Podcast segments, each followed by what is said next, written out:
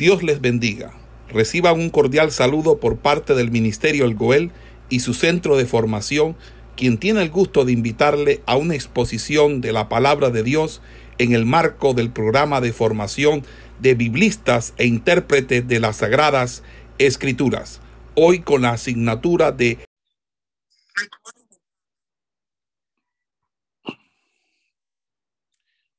Hemos eh, analizado en el segundo capítulo del libro de la carta a los tesalonicenses el significado y el sentido de la palabra eh, parresía. Y eh, sigue el texto hablándonos de que en medio de mucha oposición, eh, dice el texto bíblico ahí, que Pablo está confesando, está diciéndoles que él había tenido una experiencia no gratificante de eh, tener personas que se oponían de manera feroz, que se oponían de manera eh, de manera abierta y directa. Y utiliza la expresión eh, oposición extraída del lenguaje atlético, del lenguaje militar, para hablar literalmente de una pelea ruda, de un cuerpo a cuerpo. Esa expresión la vamos nosotros a encontrar también en otras cartas, como en la carta a los filipenses o en la carta eh, de los colosenses.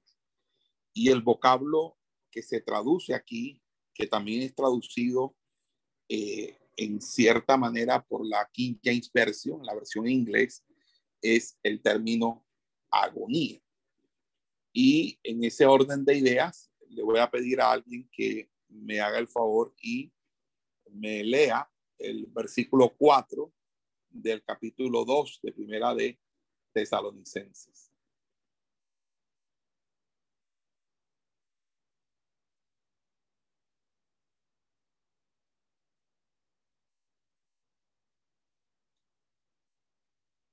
Primera de Tesalonicenses, capítulo 2, verso 4. Amén. Sino que según fuimos aprobados por Dios para que se nos confiese el Evangelio, así hablamos, no como para agradar a los hombres, sino a Dios, que prueba nuestros corazones. Muy bien. Fíjense que aquí la Reina Valera eh, dice que hemos sido aprobados por Dios allí nos encontramos ante un perfecto del indicativo pasivo que tiene la connotación de aprobación con la mirada o de aprobación eh, en el sentido de carácter probado, que es sinónimo de doquimazo. Doquimazo, acuérdense que es la expresión para hablar de carácter probado, algo que se prueba y se eh, y, se, y se encuentra o se halla completamente a satisfacción. En este sentido, el término significaba tasar una moneda para comprobar su autenticidad. Es probar las cosas para ver si el billete es falso, si la moneda es falsa. El significado, ¿verdad? Es eh, ese, probar para ver la autenticidad. Por esa razón, eh, el equipo, el equipo eh, que estaba con Pablo fue constantemente examinado y aprobado por Dios. Por eso dice, dice allí, hemos sido aprobados por Dios ¿cierto? Al contrario, según hemos sido aprobados por Dios para que nos confiesen o nos confiasen las buenas nuevas. Así estamos habituados. Hermana Génesis, ¿me puede volver a repetir la lectura del texto, por favor. Amén. Sino que según fuimos aprobados por Dios para que se nos confiase el Evangelio, así hablamos, no como para agradar a los hombres, sino a Dios, que prueba nuestros corazones. Entonces hemos sido aprobados y escogido es un infinitivo auristo pasivo y el, y el término proviene de la misma raíz pisteu, que es la palabra fe, creer o confiar.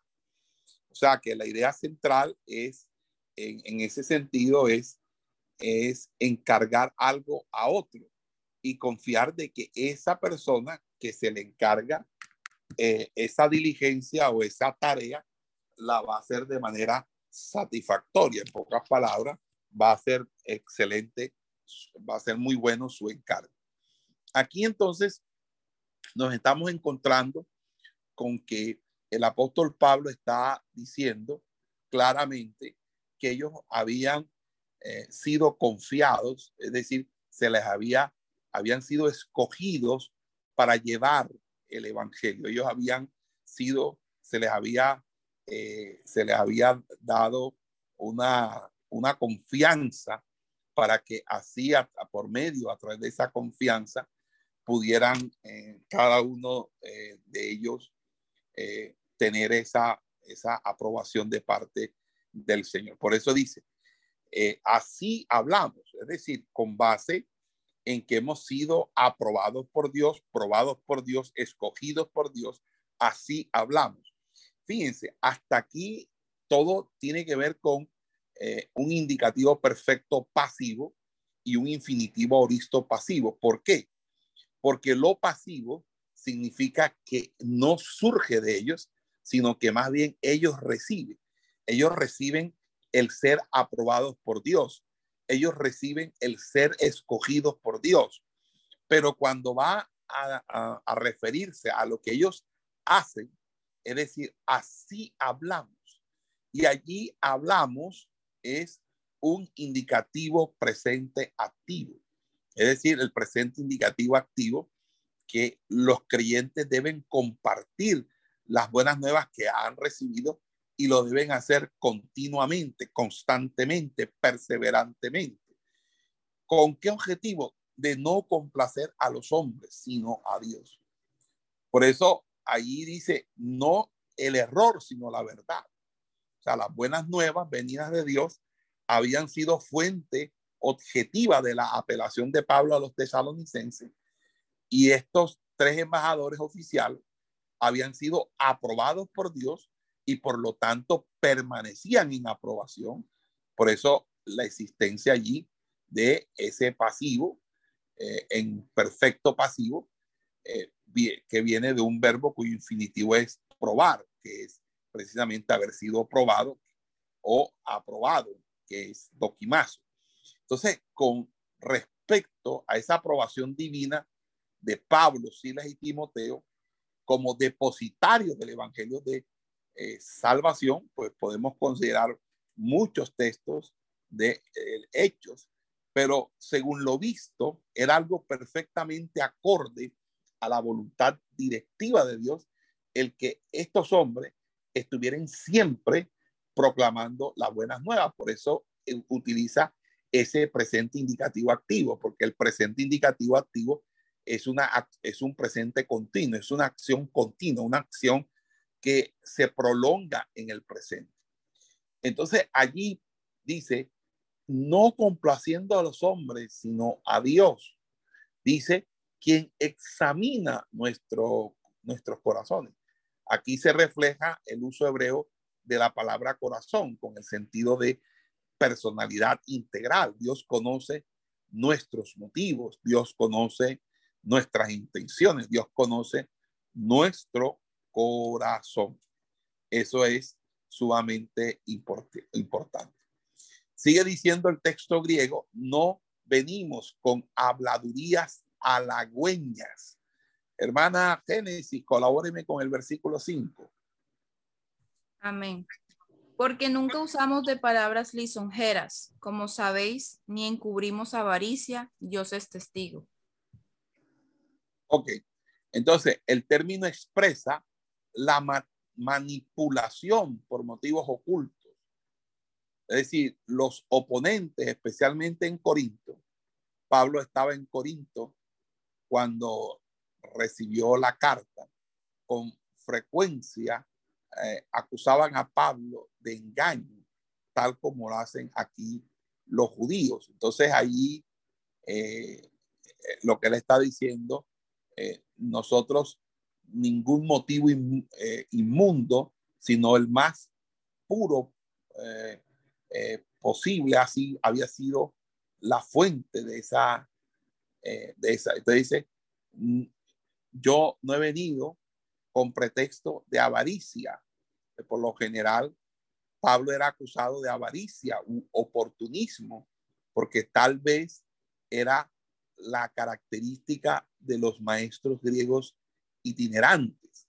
Es decir, ellos iban de, pueblo en pueblo eh, tratando de obtener unos recursos, unos dividendos que les permitieran tener o mantener su estilo de vida o su, o su, o su manutención. Entonces, Pablo aquí eh, eh, es una persona que eh, recibe regularmente ofrendas de las iglesias a las que servía. Y luego recibió ayuda de Filipos y de Tesalónica.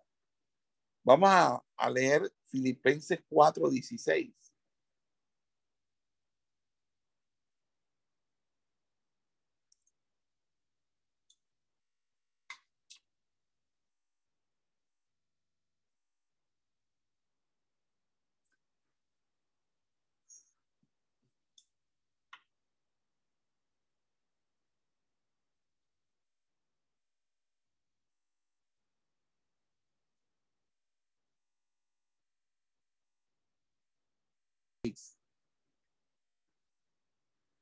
¿Quién lo lee, por favor?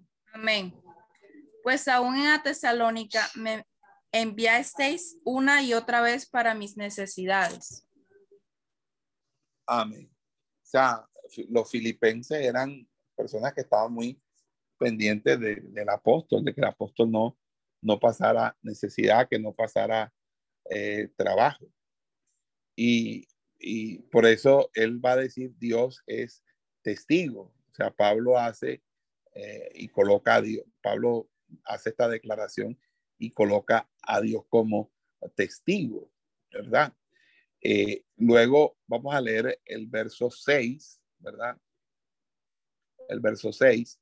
Pero bueno, antes de, eso, lo que, lo que en, en síntesis aquí está diciendo que los motivos por los cuales o por el cual el apóstol Pablo y los que le acompañaban eh, no eran eh, motivos eh, engañosos, utilizando ciertas habladurías halagüeñas o palabras lisonjeras, sino que como si fueran ellos unos charlatanes que rondaban o fueran ellos esos típicos engañabobos sino que ellos también pudieron haber usado, porque ellos tenían la manera de, de, de, de, pronto haber tenido en cierto punto una, una, un accionar distinto eh, y haberse aprovechado, pero nunca lo hicieron porque no lo había en su corazón. Digo, es porque ellos tenían la suficiencia eh, la competencia, la suficiencia para, para haber, haber utilizado ese talento de una manera mal, mal, mal laborada, como muchas personas que tienen ciertos dones, ciertos talentos, y entonces empiezan es a buscar lucro, a buscar, a buscar eh, solventar sus situaciones y no se dan cuenta que uno debe predicar al Señor primeramente por amor, no porque le vayan a dar una ofrenda, no porque vaya a conseguir esto o aquello. Pero fíjense, eh, él, él también está diciendo, yo no estoy predicando porque la predicación cubra de manera siniestra, o sea, un pretexto para eh, no mostrar o más bien para ocultar la codicia. Entonces, él pone a Dios de testigo eh, que ellos jamás hicieron uso de adulación ni utilizaron algún disfraz. Eh, su anhelo fue ir tras eh, a Cristo, no tras la fama de los hombres. Ya fuesen los tesalonicenses o cualquier otro, y todo esto a pesar del hecho de estar en posición de hacer grandes reclamaciones con respecto a ellos mismos, siendo como eran apóstoles de Cristo, porque apóstol usado en su sentido más amplio, es decir, comisionados para representar a Cristo y por lo tanto investidos de autoridad respecto a conducta y doctrina. Entonces, en ese orden de ideas, aquí nos encontramos con que, aunque como apóstol de Cristo, y esto incluye a Silas y a Timoteo, sirve para ilustrar el uso más amplio del término. Vamos a, vamos a leer el versículo 6 del capítulo 2. Amén. Ni buscamos gloria de los hombres, ni de vosotros, ni de otros, aunque podíamos seros carga como apóstoles de Cristo Así es. En la Biblia hay algunas, algunos, algunos personajes. Vamos a buscar Hechos, capítulo 14. Versículo 4 y versículo 14.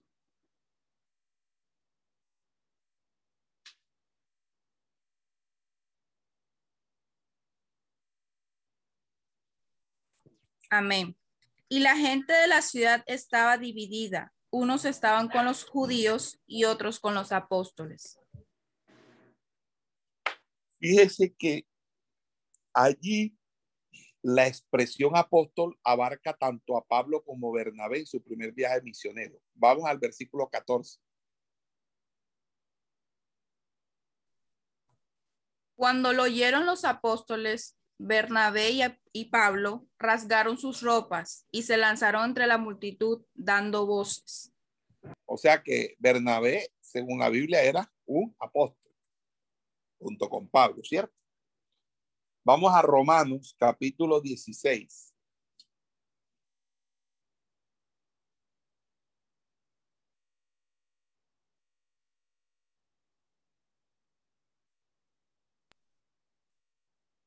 Versículo 6 y 7. La anterior cita es Hechos 14, 4 y 14. Eh, Romanos 16, 6 y 7. Saludad a María, la cual ha trabajado mucho entre vosotros. Saludad a Andrónico y a Junías, mis parientes y mis compañeros de prisiones, los cuales son muy estimados entre los apóstoles y que también fueron antes de mí en Cristo. Repita otra vez. Saludad a María, la cual ha trabajado mucho entre vosotros. Saludad a Andrónico y a Junías, mis parientes y mis compañeros de prisiones, los cuales son muy estimados entre los apóstoles y que también fueron antes de mí en Cristo. Ok, listo. Ahí hay una alusión de Andrónico y de Junias, ¿verdad? Vamos a Primera de Corintios 4, 6.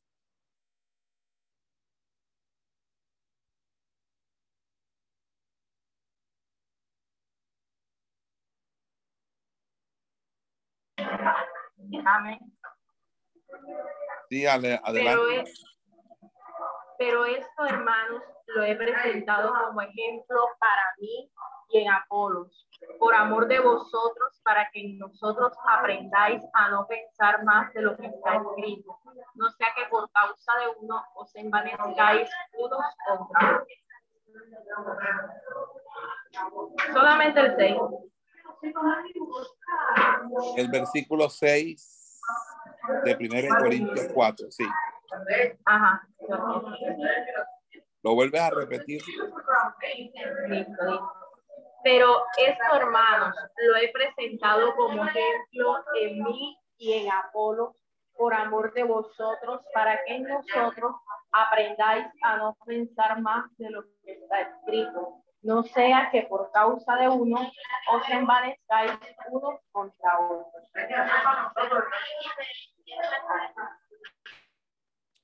Amén, amén. Gloria a Dios. Eh, vamos a Gálatas capítulo 1, verso 19.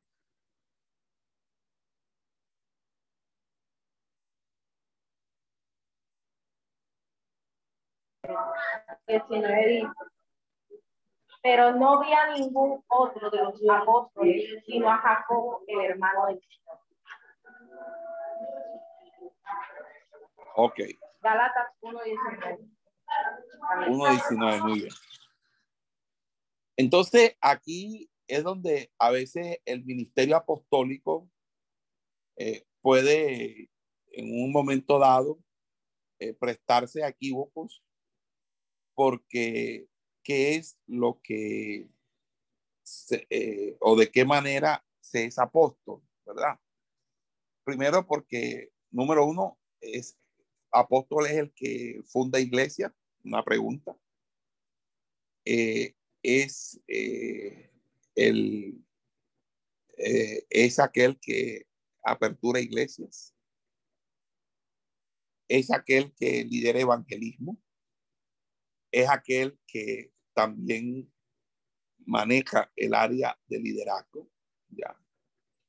Y el apóstol se relaciona con, con los profetas, con los evangelistas, con los pastores, con los maestros, o sea, todos los que proclaman el evangelio en sus distintos énfasis. Entonces vamos aquí a hacer un ejercicio y yo quiero entonces que eh, suspendan un momento la grabación.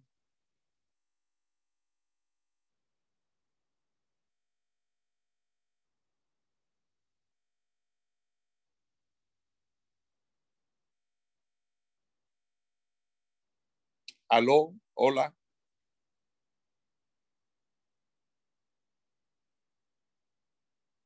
Que Aquí con respecto al, apóstol, lo que resalta el texto es que la Biblia está reconociendo aquí que tanto Pablo como Silvano y el mismo Timoteo eran apóstoles. Entonces, por eso dice, eh, podíamos seros carga como apóstoles, es decir, como personas que han sido enviadas por parte del Señor, pues podíamos ser carga, es decir, ustedes debían responsabilizarse de nuestras de nuestra manutención, de nuestro, de nuestra, por así decirlo, de nuestra, eh, de, los gastos que son propios, de los gastos que, que son propios, de los gastos que, que, que ameritan, como pues son los viáticos, lo que es la comida, lo que es el hospedaje, todos esos elementos que hacen parte de los gastos y la ofrenda, que es algo que también pues se le debe dar al apóstol o se le debe dar al enviado. Ahora, con respecto a el ministerio del apóstol, eh, yo quiero quizás dejar ese tema para otro momento, porque creo que deberíamos tocarlo ya fuera de manera extracurricular por la importancia que ameritaría hacer un estudio aparte o separado. Sin embargo, yo quisiera dejarles una tarea a todos ustedes con base en un documento que les voy a enviar, que es un documento que tiene que ver con la manutención de los de las personas, de las personas que eh, se sostienen. Entonces quiero mandarle este documento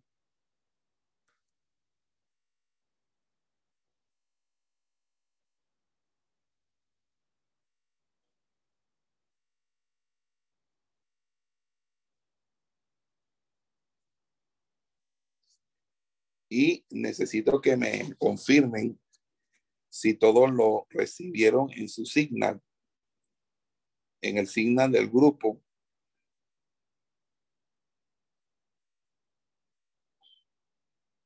Amén, pastor, ya está ahí colgado. Ok. Bueno, entonces el próximo,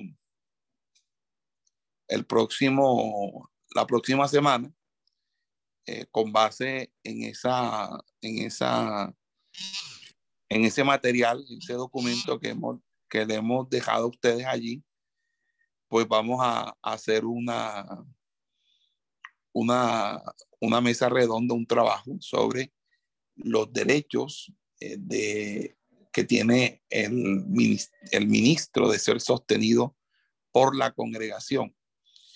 De paso, eh, creo que va a haber un tema que va a ser importante, que vamos a tener que tocar, porque sea lo que sea, eso va a ser parte. Y es obviamente el, el tema de, eh, del diezmo. Entonces ahí les mando otro documento para que lo estudien, un estudio sobre el diezmo.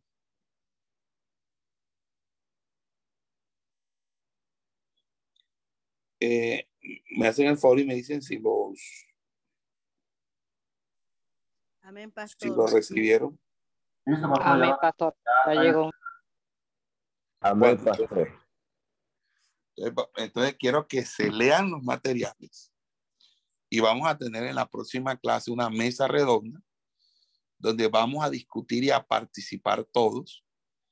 Eh, la hermana Zaira Pedraza no me participó eh, el verso 7, el verso 7, eh, el, verso 6, eh, básicamente nos habla de que aunque ellos eran apóstoles, ellos no, no han utilizado eso con, con cierta ventaja o con cierta forma de ventaja para ellos, sino que al contrario, ellos a sabienda de que podían ser sostenidos por apóstoles, como apóstoles ellos no usaron de ese, no abusaron de ese derecho. Y eh, básicamente el, ministerio allí, pues, eh, tiene algo que, eh, que tiene que relacionarse. Entonces, primero, autoridad apostólica, autoridad apostólica. Eh, segundo, eh, el honor o la honra del apóstol. Y tercero, el sostenimiento del apóstol.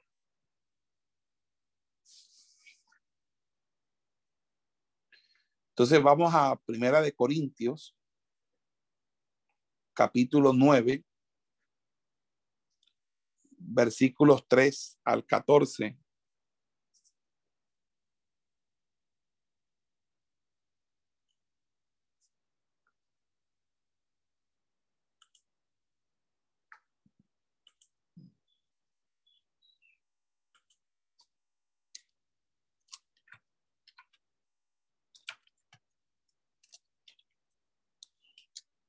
¿Quién lo lee, por favor? Amén. Primera de Corintios 9. ¿9 qué, pastor? Disculpe. Del 9 al, al 13. Primera de Corintios capítulo 9 del 1 al 13. Dice, no soy apóstol, no soy libre, no he visto a Jesús, el Señor nuestro, no soy vosotros mi obra en el Señor. Si para otros no soy apóstol, para vosotros ciertamente lo soy, porque el sello de mi apostolado soy vosotros en el Señor. Contra los que me acusan, esta es mi defensa. ¿Acaso no tenemos derecho de comer y beber? ¿No tenemos derecho de traer con nosotros una hermana por mujer, como también los otros apóstoles y los hermanos del Señor y? ¿O solo yo y Bernabé no tenemos derecho de no trabajar? ¿Quién fue jamás soldado a sus propias expensas? Quien planta viña y no come de su fruto? ¿O quién apacienta el rebaño y no toma de la leche del rebaño? Digo esto solo como hombre. ¿No dice esto también la ley? Porque en la ley de Moisés está escrito, no pondrás posada al buey que trilla. ¿Tiene Dios cuidado de los bueyes? ¿O lo dice enteramente por nosotros? Pues por nosotros se escribió, porque con esperanza debe arar el que ara, y el que trilla con esperanza de recibir el fruto. Si nosotros sembramos entre vosotros lo espiritual, es gran cosa si cegaremos de vosotros lo material. Si otros participan de este derecho sobre vosotros, ¿cuánto más nosotros? Pero no hemos usado de este derecho, sino que lo soportamos todo por no poner ningún obstáculo al Evangelio de Cristo. ¿No sabéis que los que trabajan en las cosas sagradas comen del templo y que los que sirven al altar del altar participan. Así también ordeno el, ordenó el Señor a los que anuncian el Evangelio que vivan del Evangelio. Amén. Amén. Vamos ahora a Segunda de Corintios, capítulo 11, versos 7 al 11.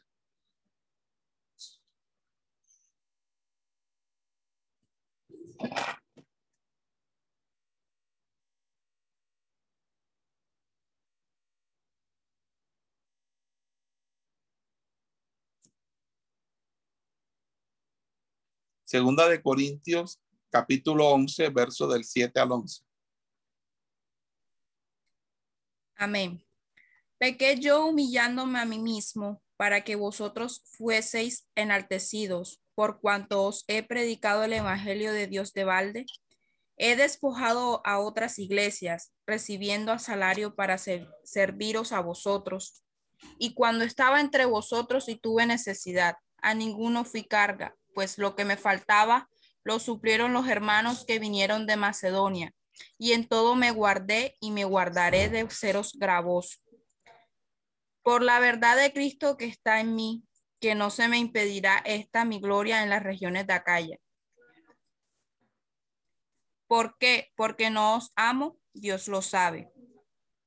Mas lo lo que hago lo haré aún para quitar la ocasión de aquellos que la desean, a fin de que en aquello en que se gloria sean hallados semejantes a nosotros. Porque estos son falsos apóstoles, obreros fraudulentos, que se disfrazan como apóstoles de Cristo. Y no es maravilla, porque el mismo Satanás se disfraza como ángel de luz.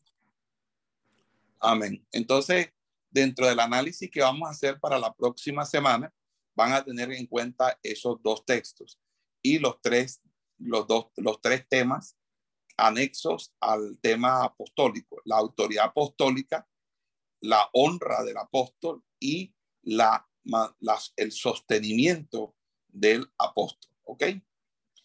O que también significa el sostenimiento del ministro, del ministerio, porque no solamente el apóstol, también está ahí el pastor, el evangelista, etcétera, etcétera.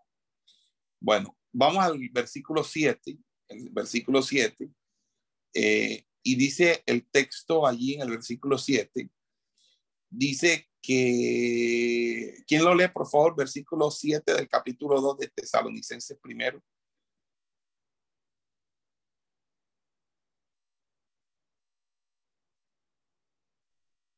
Amén. Antes fuimos tiernos entre vosotros como la nodriza que cuida con ternura a sus propios hijos. Ok.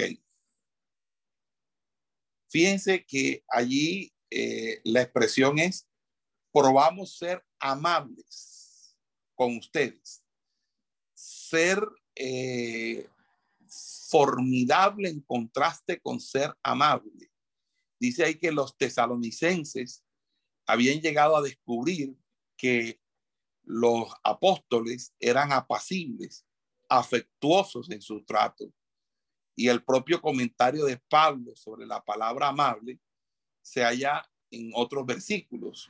Por eso eh, el versículo 7 trae una comparación, un lenguaje comparativo, dice, como cuando una nodriza acaricia a sus propios hijos. En el texto griego es como una madre amamanta y cuida con esmero a sus hijos. eh, allí hay una oración condicional de tercera clase, porque literalmente el verbo significa calentar y comúnmente se usa para indicar cómo la madre de los pájaros calienta a sus polluelos, a sus crías.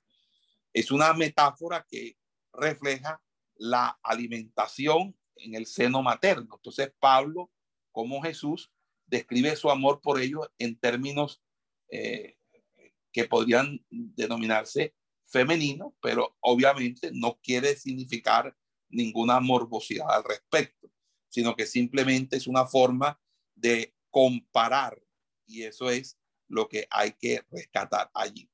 Entonces, allí es donde la Reina Valera traduce como cuando una nodriza cuida a los hijos, es decir, los hijos que, ha, que han sido puestos bajo el cuidado de ella, ¿verdad? Pero esta interpretación está en armonía con el sentido eh, más común del original para el término propio, conforme al lenguaje de Pablo. Entonces, ahí tendríamos que decir que está hablando de, de hijos propios, de hijos propios, es decir, de sus propios hijos. Es un lenguaje bastante tierno. Eso indica, mis amados hermanos, la necesidad que tenemos nosotros los ministros de tener un lenguaje amoroso, de tener un lenguaje compasivo, de tener un lenguaje cordial.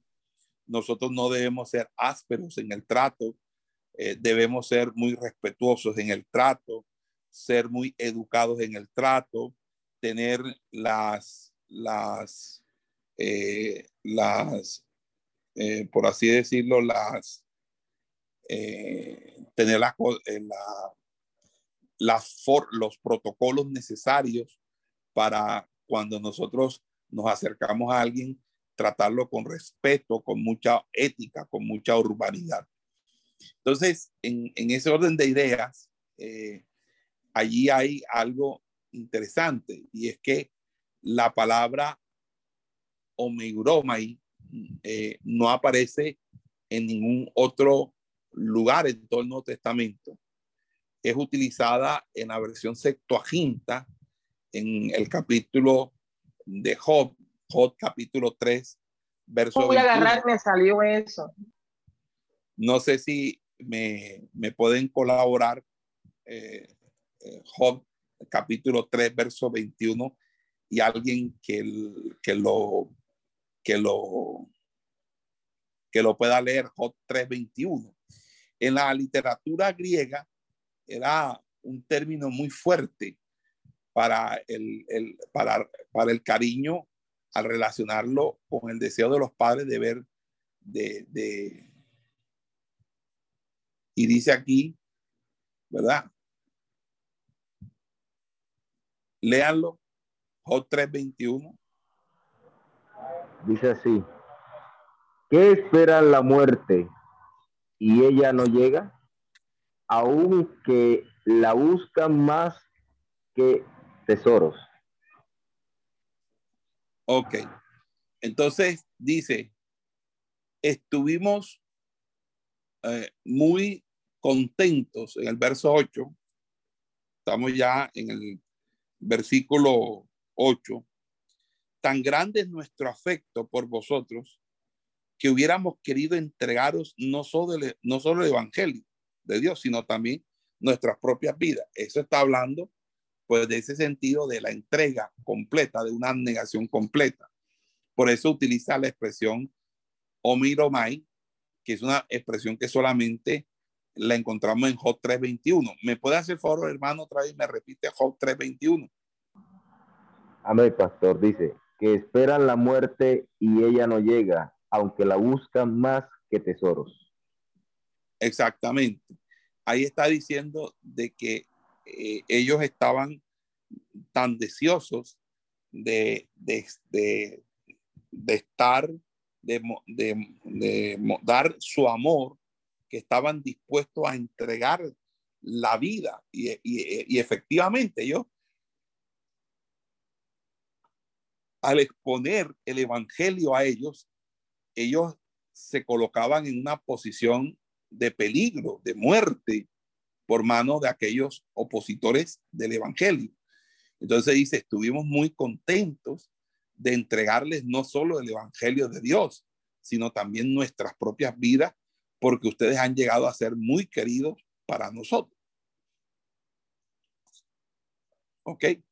Y eso es eh, eh, bastante eh, interesante esa, esa expresión que, que aparece allí. Luego dice nuestro trabajo y dificultad, versículo 9. Ambos términos son sinónimos, son sinónimos muy fuertes. Y dice allí que, que ambos términos lo vamos a encontrar en otros textos. Por ejemplo, en Primera de Tesalonicenses, vamos a buscarlo, capítulo 3, verso 8.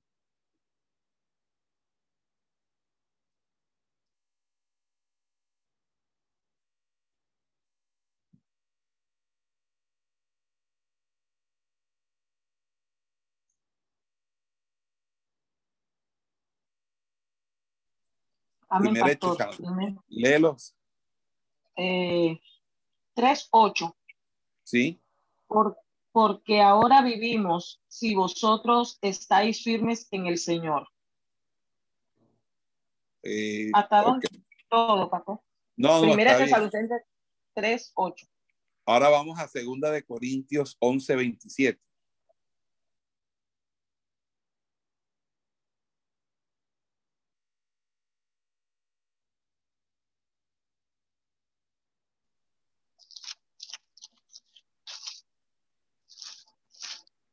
27. once veintisiete dice, en trabajo y en fatiga, en muchos desvelos, en hambre y en sed, en muchos ayunos, en frío y en desnudez. Y además de otras cosas, lo que sobre mí se agolpa cada día, la preocupación por todas las iglesias. Amén. Entonces, fíjense aquí cómo, cómo nosotros eh, podemos decir eh, claramente que Pablo está haciendo una alusión a su trabajo y a su dificultad. Inclusive, él habla de que habiendo trabajado de noche y de día, ese es eh, algo, dice, habiendo trabajado día y noche, eso es una, una, eh, una especie de, eh, de, de decir que no calculaba el tiempo, es decir, que no escatimaba tiempo para atender las necesidades de los eh, hermanos. Entonces, quisiera de todas maneras decirles que el apóstol Pablo se cuidaba mucho de ser eh, visto con avaricia. Y por esa razón, a pesar de, eso, él no dejaba de trabajar noche y día. Eh, Pablo se ganaba la vida arduamente, porque resulta que en la mañana trabajaba eh, en trabajos en, de, haciendo tiendas de campaña, era un, trabajo de talabardería, eh, talabardero, eh, hacedor de campañas, y obviamente eh, era alguien que luego, cuando eran las horas de la tarde hasta el anochecer, predicaba el, el ministerio, o sea, predicaba y desarrollaba su ministerio. Entonces significa que eh, era un ministerio de bastante, de bastante trabajo, de bastante sacrificio. Eh, en el verso 10 dice, sois mis testigos, soy testigos a sí mismo Dios. O sea, eso es una expresión eh, prácticamente donde afirma la veracidad de sus aseveraciones. Dios es testigo, al igual que, que lo hace, eh, que lo son todos ellos, ¿verdad? Y entonces dice, nos comportamos devota, correcta y sin falta delante de, nos, de ustedes los eh, creyentes. O sea, algunos de la iglesia, la comunidad o fuera de ella, deben haber cuestionado los motivos de Pablo. Pero eh, siempre eh, él estuvo defendiendo sus, sus principios. Pero fíjense, él habla allí de que él era una persona correcta y sin falta delante de todos ellos. Eh, fíjense que eh, cuando hablamos de la inocencia, el concepto teológico describe la, como, inocente, como inocente a, la condición original de la humanidad. Eh, luego el pecado y la rebelión dejaron esa, esa inocencia a un lado y el hombre es pecador.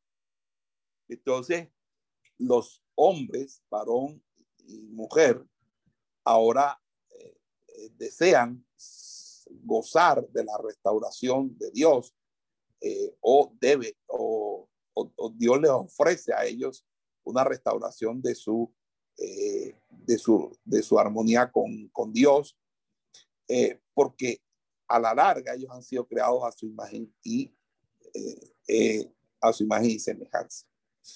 Entonces, eh, Dios ha tratado eh, a la humanidad con, con, en diferentes formas.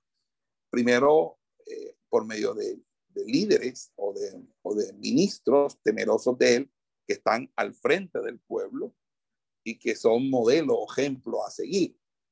También lo ha hecho mediante el sistema sacrificial, que ustedes saben que ese, ese sistema era el sistema propio del Antiguo Testamento, el sistema de los sacrificios. También a través de eh, el ejemplo de personas que delante de Dios hallaron gracia, como fue el caso de Not y Job, ¿verdad? Pero Dios proveyó el Mesías como su revelación total, como el sacrificio perfecto para el pecado. Y los cristianos fueron hechos sin mancha, es decir, que legalmente nosotros, por medio de la justicia imputada por Cristo, eh, nosotros somos hallados inocentes. Además, eh, progresivamente, a través de la obra del Espíritu, el cristiano eh, este, puede ser santificado, ser santificado. Y el objetivo del cristiano, del cristiano es ser como Cristo. Ese es el verdadero objetivo, que no es sino la restauración de la imagen de Dios perdida por la caída de Adán y Eva. Y eso fue lo que en clase, no sé si, si se acuerdan que tuvimos una clase en escuela ministerial que yo inicialmente en escuela ministerial dije que todo el mundo está equivocado al creer que restauración solamente es para los que han caído en pecado o aquellos que están afrontando procesos disciplinarios. Les dije que el término restauración es un concepto bíblico y teológico de amplio espectro que también abarca la restauración del hombre y de la humanidad como tal a la misma imagen y semejanza del Señor. Por lo tanto, no solamente el que ha caído y está en disciplina necesita ser restaurado, es que nosotros necesitamos constantemente la restauración para poder ser asimilados, a ser asemejados, a ser eh, de una manera u otra, eh, eh, haber sido y en, ese orden de ideas. Entonces, por esa razón es que nosotros estamos para ser imagen de Dios.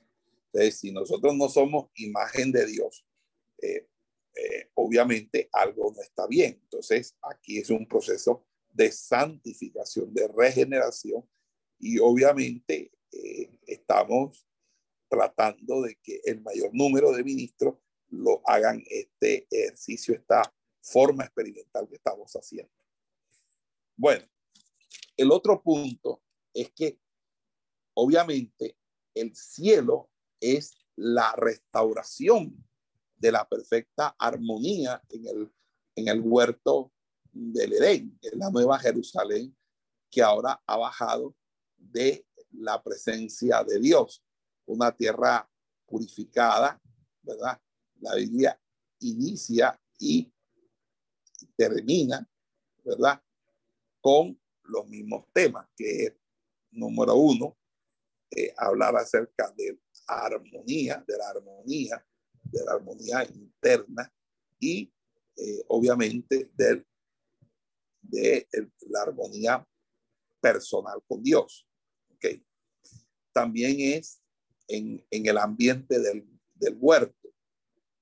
Es decir, en Génesis 1, 2 es lo mismo que Apocalipsis 21, 22. Vamos a terminar en un paraíso. Hay también unas afirmaciones acerca de el compañerismo que vamos a tener con la misma naturaleza, ¿verdad? Como el caso del libro del profeta Isaías.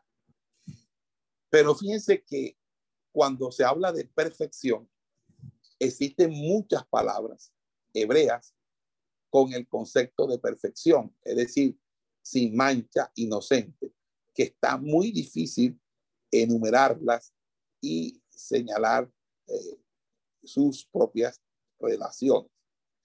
Es que de una manera u otra, eh, nosotros tenemos que entender, mis amados hermanos, que la, la, la, la expresión eh, perfección, sin mancha, inocente, son sinónimos en el Antiguo Testamento. Y el término para este concepto de perfección libre inocente. Entonces, son shalom, son tanam y kalaj. Shalom, tanam y kalaj. Entonces, la Septuaginta, que es la Biblia de la iglesia primitiva y fue la primera traducción que se hizo de la Biblia del hebreo al griego, la versión de la Septuaginta, versión de los 70. Eh, ellos van a utilizar eh, para el concepto eh, eh, principal, con, lo van a relacionar con el sistema sacrificial. Por eso va a utilizar la expresión amonum, amonus y amiantos y aspilus, que obviamente son connotaciones cúlticas. Entonces, cuando vamos a Éxodo 29.1,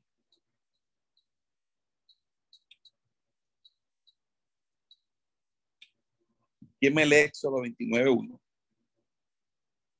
Encontramos que el sistema sacrificial era necesario Amén. para poder Amén.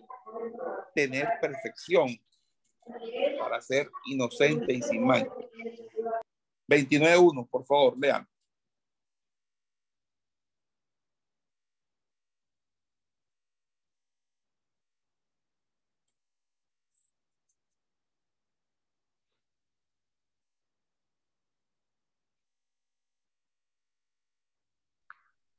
Dice así, pastor.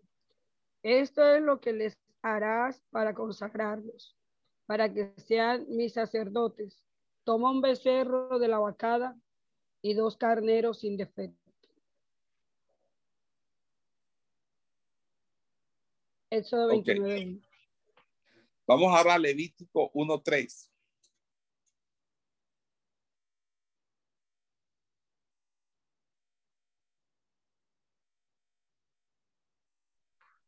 Dice así, si su ofrenda fuere holocausto o vacuno, macho sin defecto lo ofrecerá. De su voluntad lo ofrecerá a la puerta del tabernáculo de reunión delante de Jehová. Amén, pastor. Amén. Ok. Entonces, fíjense que en el Nuevo Testamento ya el concepto de inocente, de perfección, de libre, que es lo que señala Pablo allí, es un concepto que tiene más una orientación no sacrificial, eh, sino de, pro, proveniente del sistema sacrificial, es decir, pureza ritual. sino que tiene que ver más como con un concepto legal. Eh, fíjense que la connotación legal y, y cúltica hebrea se ha, se ha traducido por la expresión ámonos, ámonos, y vamos entonces a Hebreos capítulo 9, verso 14.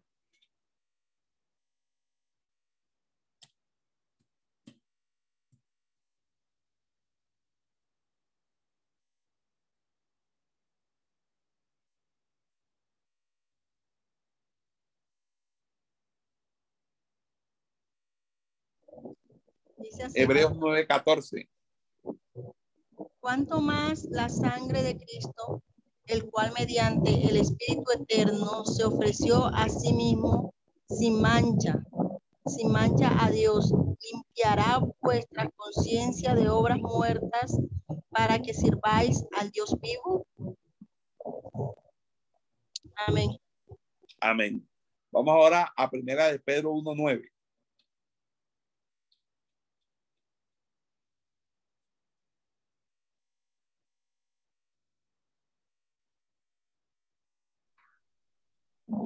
Amén. Obteniendo el fin de vuestra fe, obteniendo el fin de vuestra fe, que es la salvación de vuestras almas. Ok. Amén. Entonces, fíjense que allí la connotación eh, tiene que ser una connotación legal, como la que va a también establecer Primera de Corintios 1.8. ¿Qué dice Primera de Corintios 1.8? Y otra persona que me busque Colosenses 1.22 acerca de la connotación legal de qué significa. Amén, pastor. Ajá, sin mancha, inocente. Al, el cual, el cual también os confirmará hasta el fin para que seáis irreprensibles en el día de nuestro Señor Jesucristo. Primera de Corintios 1.8. Primera de Corintios 1.8. Ahora Colosenses 1.22. Dice así, en su cuerpo de carne, por medio de la muerte, para presentaros santo y sin mancha e irreprensible delante de él.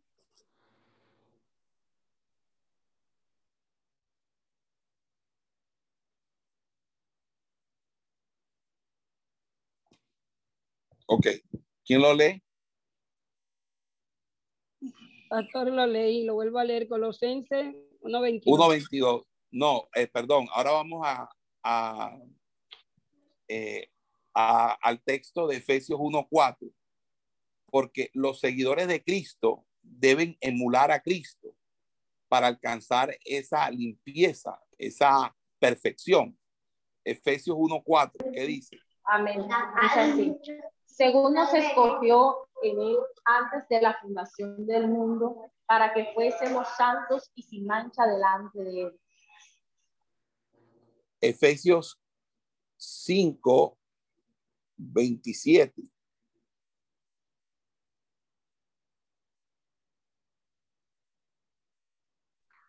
Dice así, a fin de presentársela a sí mismo, una iglesia gloriosa, que no tuviese mancha ni arruga ni cosas semejantes, sino que fuese santa y sin mancha.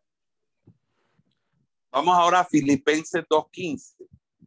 Entonces, en la escuela ministerial, no sé si se acuerdan, eh, algunos hermanos me estaban pues discutiendo de que la restauración era como para los que estaban en disciplina. Yo les dije que no, que todos nosotros estamos en un proceso aún de restauración porque Dios está restaurando en nosotros lo más parecido a la imagen del Señor. Amén. Sí, sí, les quedó claro eso. Amén, pastor. Bueno, sigamos ahí con el texto de Efesios 5:27. Filipenses ahora 2:15. Dice así, pastor, para que seáis irreprensibles y sencillos, hijo de Dios sin mancha en medio de una generación maligna y perversa, en medio de la cual resplandecéis como luminares en el mundo. Efesios 2.15. Muy bien. Ahora vámonos a. Ese es. Filipenses ¿Qué leyó? 2.15. Efe- eh, ¿Cómo, cómo que? Filipe- Filipenses 2.15. pastor. Ah, Ok. Ahora vamos a Colosenses 1, eh, perdón, a segunda de Pedro 3.14.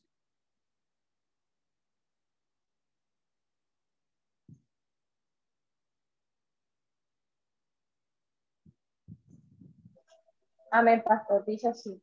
Por lo cual, oh amados, estando en espera de estas cosas, procurad con diligencia ser hallados por él sin mancha e irreprensibles en paz. Ok, entonces fíjense que ya el apóstol Pablo está construyendo los conceptos que va luego a manejar en su carta a Timoteo para que los líderes tengan estos criterios, que son los criterios que él mismo tuvo cuando ejerció el ministerio de, apos- de apostolado en las, en las naciones, en las congregaciones. Por eso él también va a utilizar ese término eh, para decir sin acusación o irreprensible o sin reproche. Vamos a 1 Timoteo 3:10.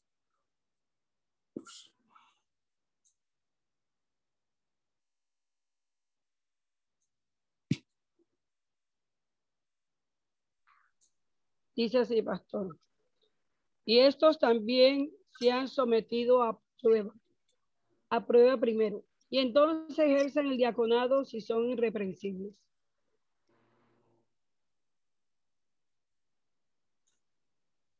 Ok. Vamos ahora a Tito, capítulo 1, verso del 6 al 7.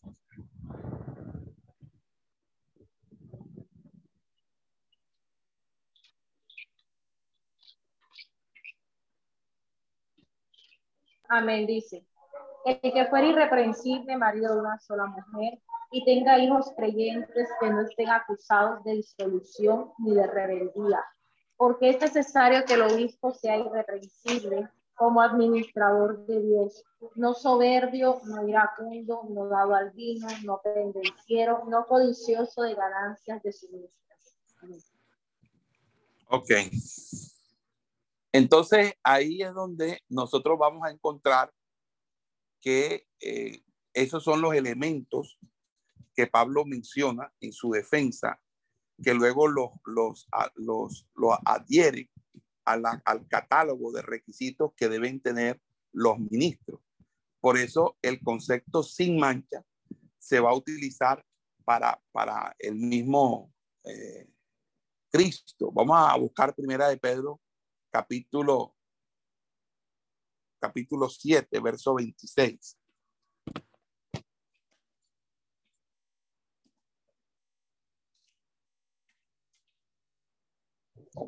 Perdón, pastor, repita la cita, por favor.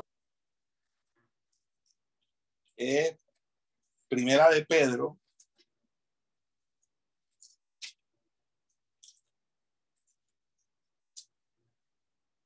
capítulo 5,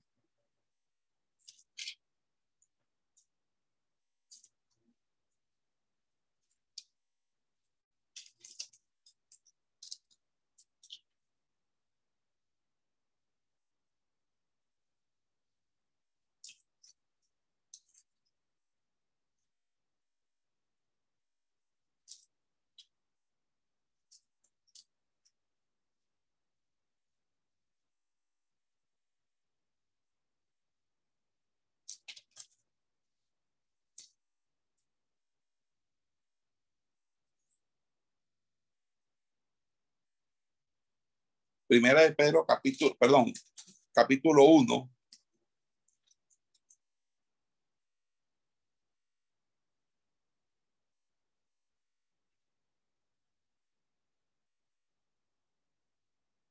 versículo 19.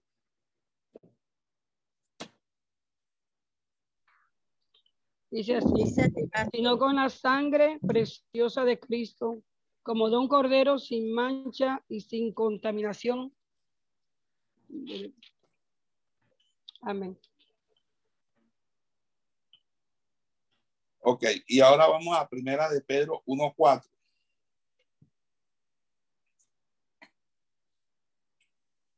Uno, 1.4 cuatro, de primera de Pedro. Sí. Para una herencia incorruptible, incontaminada e inmarcesible, reservada en los cielos para vosotros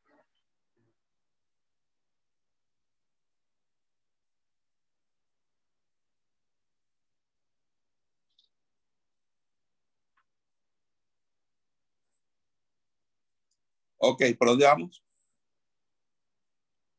Primera de Pedro 1.4. Ajá, ¿ya lo leyeron? Sí, señor. Ok, entonces de ahí surge otro concepto que tiene que ver con el concepto de totalidad. Hechos capítulo 3.16, que es también el concepto de completud o de total o de o completamente. Vamos a buscar Hechos 3.16.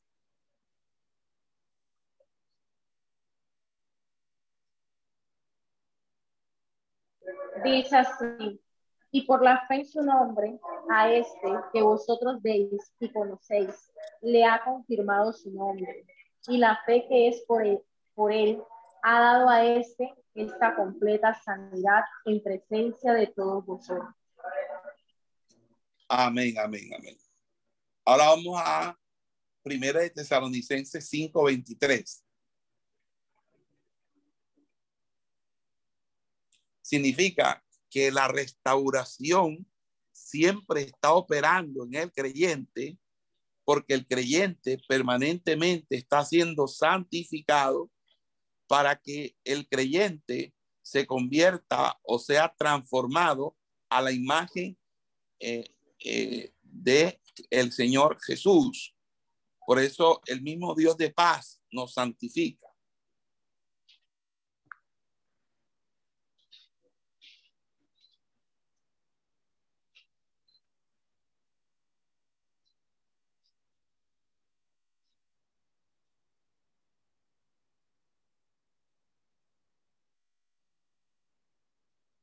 Ok, ya lo oyeron, 1 Tesalonicenses 5:23.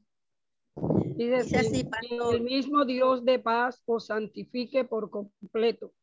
Y todo vuestro ser, espíritu, alma y cuerpo sean guardados irreprensible para la venida de nuestro Señor Jesucristo.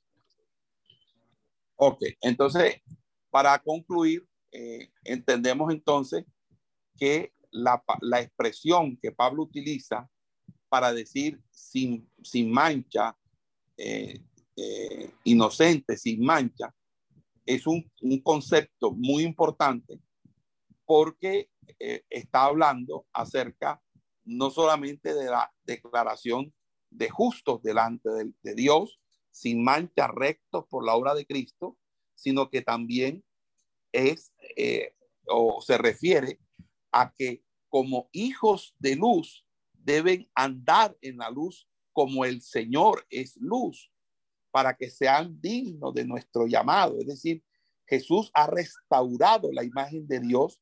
Ahora es posible tener una armonía con Dios por medio de su Espíritu Santo, pero Dios eh, requiere, desea que su pueblo refleje su carácter, así como lo hizo su Hijo Jesucristo. Por eso somos llamados a la santidad. Tenemos que eh, entender que la santidad de Dios no es un asunto legal, es un asu asunto existencial. Y Pablo está diciendo eso en los términos griegos que hemos anotado al, al respecto. Ya en el versículo 11 va a utilizar la expresión exhortando.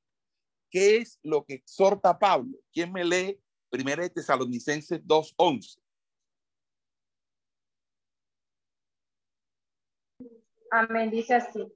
Así como también sabéis de que de qué modo, como el Padre a sus hijos exhortábamos y consolábamos a cada uno de vosotros.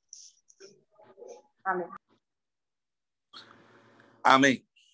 Entonces la expresión exhortar, ahí, ahí Pablo utiliza tres participios y todos inician con para, que señalan la actividad de Pablo, para exhortar, presente activo, para animar, presente medio de ponente, medio pasivo.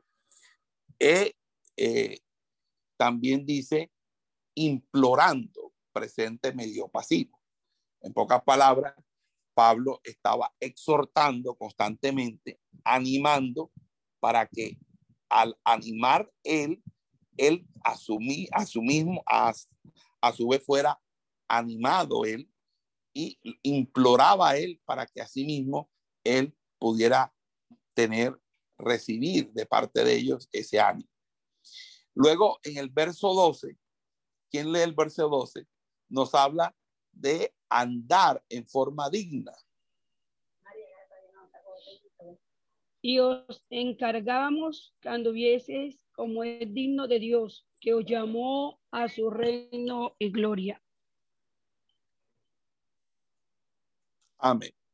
Entonces ahí eh, Pablo está utilizando un infinitivo presente y la metáfora se refiere a, un, a una manera de vivir permanente que debe reflejar el, la vida de nuestro maestro.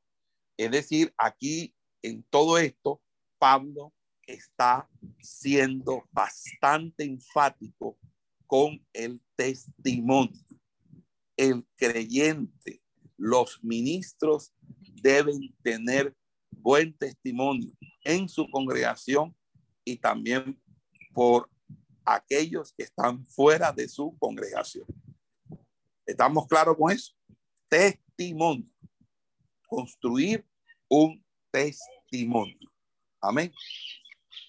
Y con eso, pues, el apóstol Pablo eh, hace un, una, eh, una situación ahí, que es el verso 12, andar de forma quien te ha llamado a ti.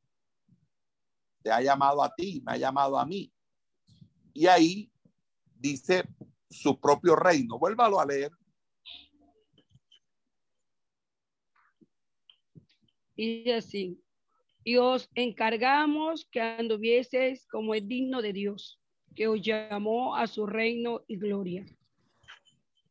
¿Qué entendemos por reino? Por eso el discipulado que maneja el ministerio del Goel, que es el discipulado que hemos querido implementar en todas las congregaciones, es una serie de tres estudios acerca del reino de Dios. Uno sobre conocer el reino, otro sobre conocer el reino, el otro es sobre crecer en el reino y el otro es administrando el reino. Cuando uno revisa los evangelios sinópticos, eh, Marcos y Lucas, encontramos un plan, el, el reino de Dios. Y este tópico común en las enseñanzas de Jesús involucraba el reinado presente de Dios en los corazones de los hombres, que algún día será consumado sobre la tierra, es decir, una manera eh, de gobernar que obviamente eh, tiene que ver con eh, la, la oración de Jesús en Mateo 6.10, venga a nosotros tu reino. Mateo, como texto escrito a los judíos, prefirió no usar el nombre de Dios en ninguna frase, pero Marcos y Lucas, quienes escribieron a los gentiles, utilizaron la designación común donde aparece el nombre de la divinidad. Es una frase clave en los evangelios sinópticos porque Jesús aborda este tema en su primer y último sermón, al igual que en la mayoría de sus parábolas. Se refiere al reino vigente de Dios en el corazón eh, humano. Es eh, semejante o sorprendente a que Juan une esta frase solo dos veces y nunca en las parábolas de Jesús. En el Evangelio de, de Juanino o, en el Evangelio de Juan, eh, ya Juan no utiliza esto, sino que utiliza la clave y, y metáfora vida eterna. Es vida eterna. Entonces se refiere a la vida eterna, Juan. Entonces, la frase se relaciona con la verdad de la enseñanza escatológica de Jesús, es decir, la parábola del ya, pero todavía no, se relaciona con el concepto judío de las dos edades. La vil era actual y la que está por venir, una era de justicia, la cual sería inaugurada por el Mesías. Entonces, los judíos esperaban la venida de un líder militar empoderado por el Espíritu, como los jueces del Antiguo Testamento. Pero las dos venidas de Jesús produjeron un traslape de las dos edades. ¿Por qué? Porque el reino de Dios ha entrado en la historia de la humanidad con la encarnación en Belén. Pero la segunda venida, sin embargo, no, eh, eh, eh, no es así, no es de siervo sufriente como Isaías 53, sino como el conquistador militar de Apocalipsis 19. Es allí donde los creyentes entienden, ¿verdad? Que el reino de Dios es el gobierno de Dios en el corazón de los seres humanos, es decir, vivir bajo el espíritu, vivir bajo la fe, vivir bajo la palabra del Señor. Y lo otro, obviamente, ya tiene que ver con eh, lo que eh, entendemos nosotros en términos de escatología, eh, de escatología bíblica. luego, sigue hablando de, de, todos los sufrimientos que pudieron haber tenido junto con, con, los demás hermanos. Y vamos ahí a, a, dejar hasta ahí, hasta, este, hasta ahora, porque tengo un compromiso de una... Eh, tengo un compromiso de una... Esperamos que este estudio haya sido de bendición para su vida y ministerio. A Dios sea la gloria. Este es el Ministerio El Goel vidas transformadas para cumplir el propósito de Dios.